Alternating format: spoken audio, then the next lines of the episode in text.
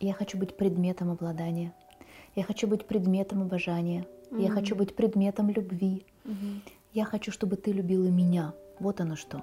Видишь? Да. Это не совсем то же самое, о чем говорит, э, там, о чем говорят многие книжки и многие семинары и тренинги. Именно Мгм. поэтому с ревностью очень сложно справиться, потому что нужно очень тонко понимать, что такое ревность, откуда выходят ноги, и только когда мы понимаем фундамент, на чем она строится, мы можем с этим справиться. А Комплекс неполноценности – это штука, которая внутри нас рождается в детстве когда там папа, мама заняты своими вопросами, а я со своими детскими, идиотскими какими-то предложениями и приставаниями никому не нужен, возникает вот это ощущение, значит, я недостаточно хорош, чтобы меня любили.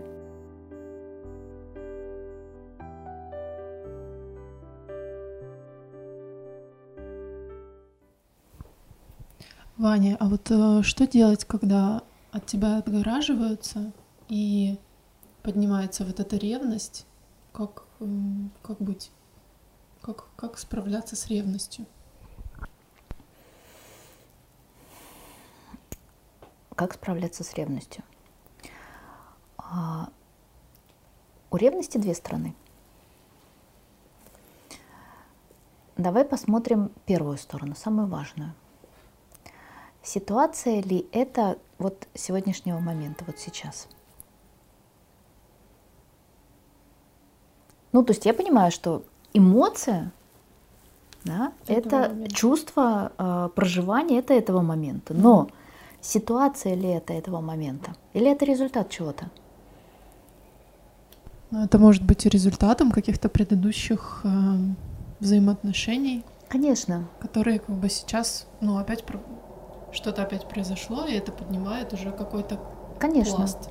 То есть это не ситуация, которая вот началась прямо сейчас, да?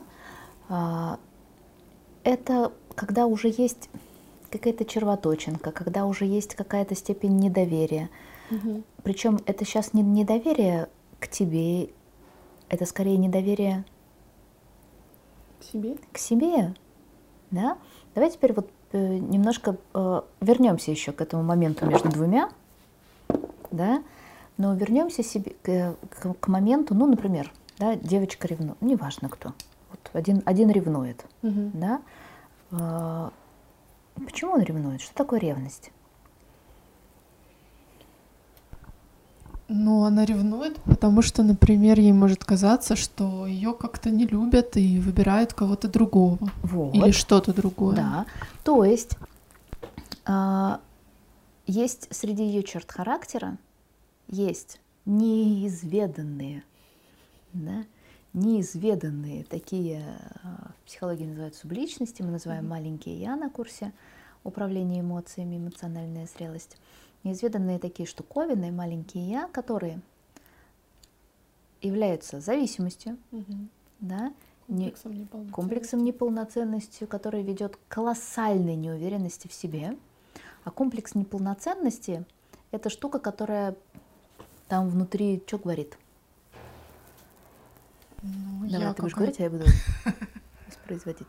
э, со мной что-то не в порядке, я какая-нибудь не такая, недостойная. Вот, вот теперь началась правда. Ну, я так подбираюсь. А, Значит, я недостойная, меня нельзя любить. Меня не за что любить. Не за что, да. Я плохая. Это абсолютно нормально, да, потому что комплекс неполноценности – это штука, которая внутри нас рождается в детстве. Да, когда мы есть очень э, такая красивая э, красивая база, с которой мы сталкиваемся, ну, мы об этом больше говорим на курсе, да, сейчас мы не будем в это углубляться, как формируется комплекс неполноценности. Но э, вот эта черта характера, это черта характера именно, Мгм. да, э, которая все время ставит себя под вопрос. Это тот вопрос, который мы начинаем задавать в детстве себе в отношении взрослых, которые нас окружают. Чаще всего к родителям, если нам повезло и у нас есть родители. Я для них хороший, они меня любят, или если они меня не любят, то значит я плохой. Мгм. Я хороший или плохой? Я хороший или плохой? Да? Я хороший или плохой? То есть начинается вот это движение завоевания э, родительской или взрослой любви, Мгм. и все время вот этот анализ. То есть я достаточно хороший или нет. И когда я вижу, что мне не уделяют внимания, когда там на меня не обращают внимания, когда там папа, мама заняты своими вопросами, а я со своими детскими, идиотскими какими-то предложениями и приставаниями никому не нужен, возникает вот это ощущение, значит, я недостаточно хорош, чтобы Мгм. меня любили. И комплекс не я не знаю ни одного человека, ни одного ребенка, неважно сколько нам лет, без этого без этой черты характера. Это осень, то есть я не знаю, это как бы наш такой стена, на которую мы опираемся во всяких разных историях. А если когда у нас есть комплекс неполноценности, после этого сразу вырастают другие черты характера, которые помогают этому а, этой неполноценности внутри нас расцветать. Какие? Ну, Зависимость. Зависимость. Зависимость от чужого мнения, зависимость от э, чужого отношения, зависимость от чужой любви. Э, это, в принципе, зависимость от присутствия других людей и от отношения к нам других людей. Мгм. Да? То есть как ты выбираешь ты меня или не выбираешь, любишь ты меня или не любишь, как ты ко мне относишься, хорошо или плохо. Мгм. Да? Это все время такой тест, это все время такая вот э, сверка идет. Да? Э, что еще?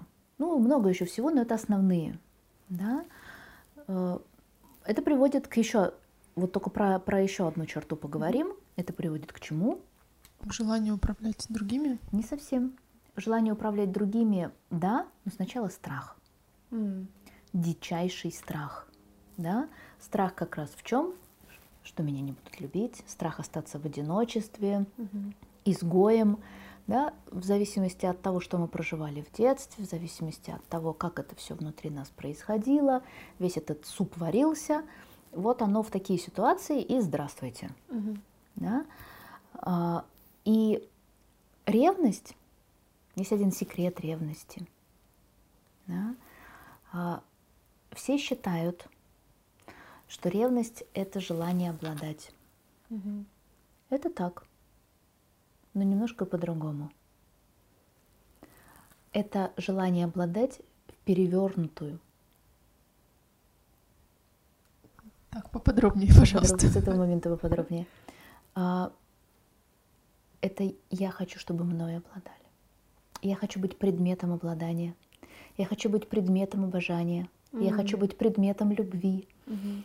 Я хочу, чтобы ты любила меня. Вот оно что. Мгм. Видишь? Да. Это не совсем то же самое, о чем говорит, э, там, о чем говорят многие книжки и многие семинары и тренинги. Именно Мгм. поэтому с ревностью очень сложно справиться, потому что нужно очень тонко понимать, что такое ревность, откуда выходят ноги, и только когда мы понимаем фундамент, на чем она строится, мы можем с этим справиться. Мгм. Да? Так вот в чем. Я хочу быть предметом обожания. Я хочу быть твоей пупсичкой. Я хочу быть твоей малышкой. Да? Я хочу быть твоим, там, не знаю кем, слоником. А, Да, я тебя выбрала. И не дай бог, ты пойдешь налево, и другой человек станет. э, Вот почему агрессия идет не столько, например, когда я вижу, что ты смотришь на нее, Мгм. с кем у меня проблемы? У меня начинаются проблемы с ней. Сразу же я ее ненавижу. Искренне. Да? Почему? Вот оно сравнение. Я начинаю себя сравнивать с ней. Видишь движение? Ну Я да, хот- конкуренция. Конкуренция. Вот оно. Э, И как, как я могу бороться с ревностью? Могу ли я тебя заставить любить себя? Нет.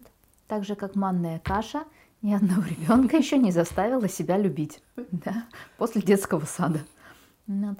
Ты знаешь, я знала одного ребенка. Который любил манную кашу. Он ее любил, да, он просил свари мне манную кашу. М.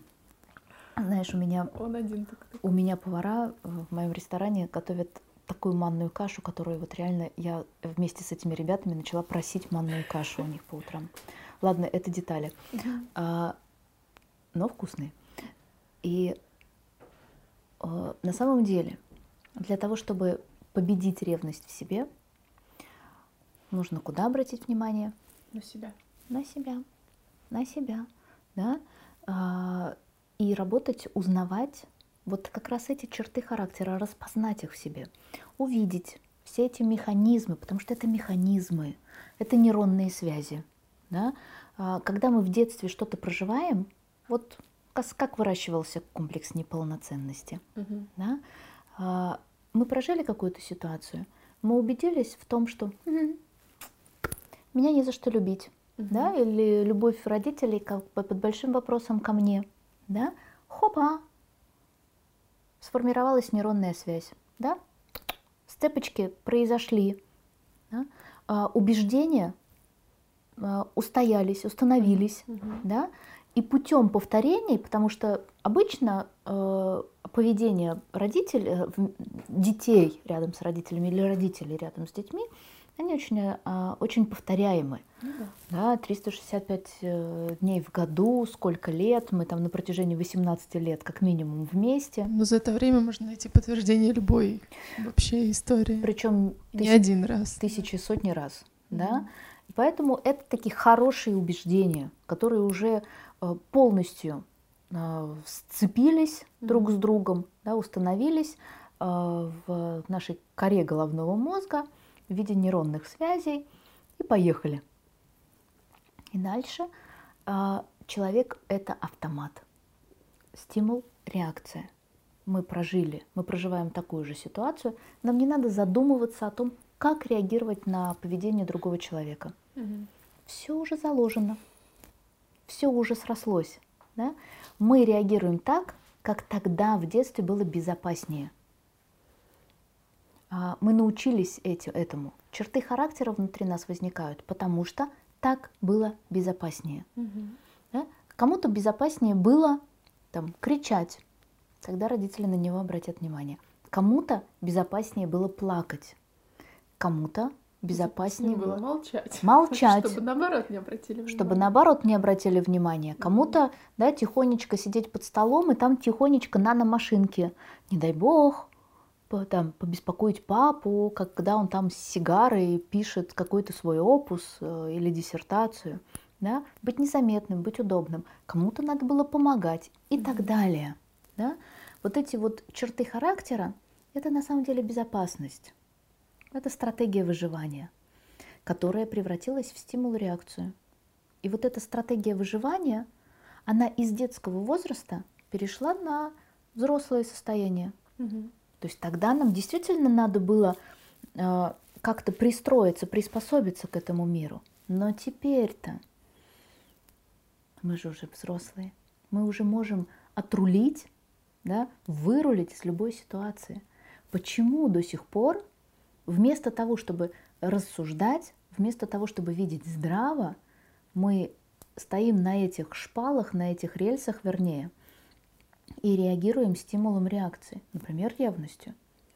Вместо того, чтобы посмотреть на ситуацию комплексно, увидеть, так, минуточку, что мне сейчас э, не нравится в ней? В том, что у нее фигура 90-60-90? Давайте теперь соединимся с ответственностью, посмотрим на себя в зеркало и пойдем таки в спортзал. Там 60-90-60. Там 60-90-60, да и пойдем в спортзал, перестанем лопать то, что нам не нужно. Да? Мы посмотрим адекватно на себя, угу. на свое поведение. Это не значит, что это действительно угроза нашему браку или нашим отношениям. Это угроза мне. А если ты реагируешь вот этой сигнализацией, что сейчас угроза тебе, это значит, что ты что-то не то делаешь. Это значит, что твоя душа твоя совесть, которая всегда честна с тобой, знает, что, дорогая моя, а ведь физиономия это в пушку, а ведь есть чего бояться, так тогда надо не сражаться с ветряными мельницами, а действительно посмотреть на себя. И самое главное, это посмотреть сейчас на отношения. Угу. Что ты делаешь для этих отношений, чтобы другой человек не хотел идти на право-лево, вверх-вниз. Хотя он всегда имеет право туда пойти. Да? Ты действительно все сделала, чтобы между вами сохранилось понимание, чтобы вы, вы до сих пор после рождения пяти детей э, можете все так же трепетно и нежно рассказывать друг другу о тех чувствах, которые вы прожили в течение дня. Вы действительно спокойно, без э, камня за пазухой, можете поговорить о чем угодно. Или это уже не так. Вот если не так, есть чего бояться. Но не сражаться с другими людьми, но не э, пытаться да, э, поддержать вот эту одержимость другим человеком и желание принадлежать во что бы то ни стало, быть mm-hmm. объектом, да, или сделать другого человека своим собственным объектом, а учиться действовать из свободы, потому что у другого человека каждый день есть право выбора остаться в этих отношениях или уйти в любых парных, дружеских, да, партнерских в бизнесе, на работе, между коллегами. У него всегда есть выбор.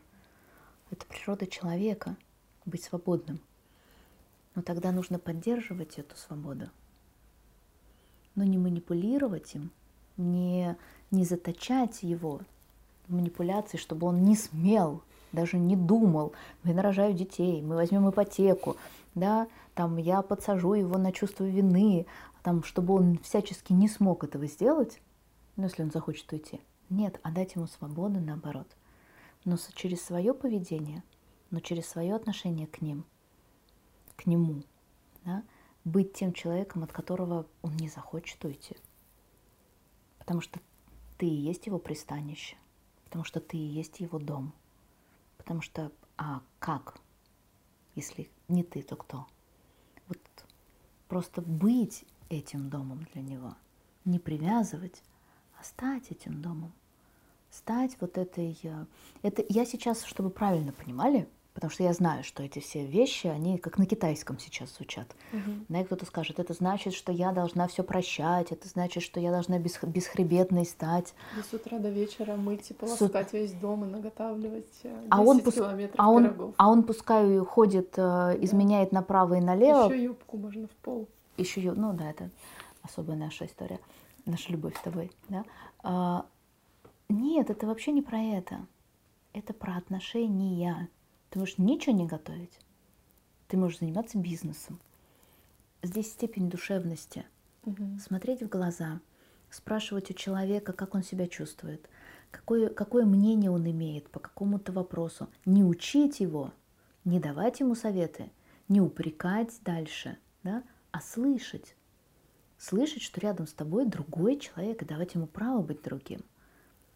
Да, уважая его выбор, любя его выбор, принимая или не принимая, где-то немножко поспорив, где-то через доказательства, но не отвергая его, mm-hmm.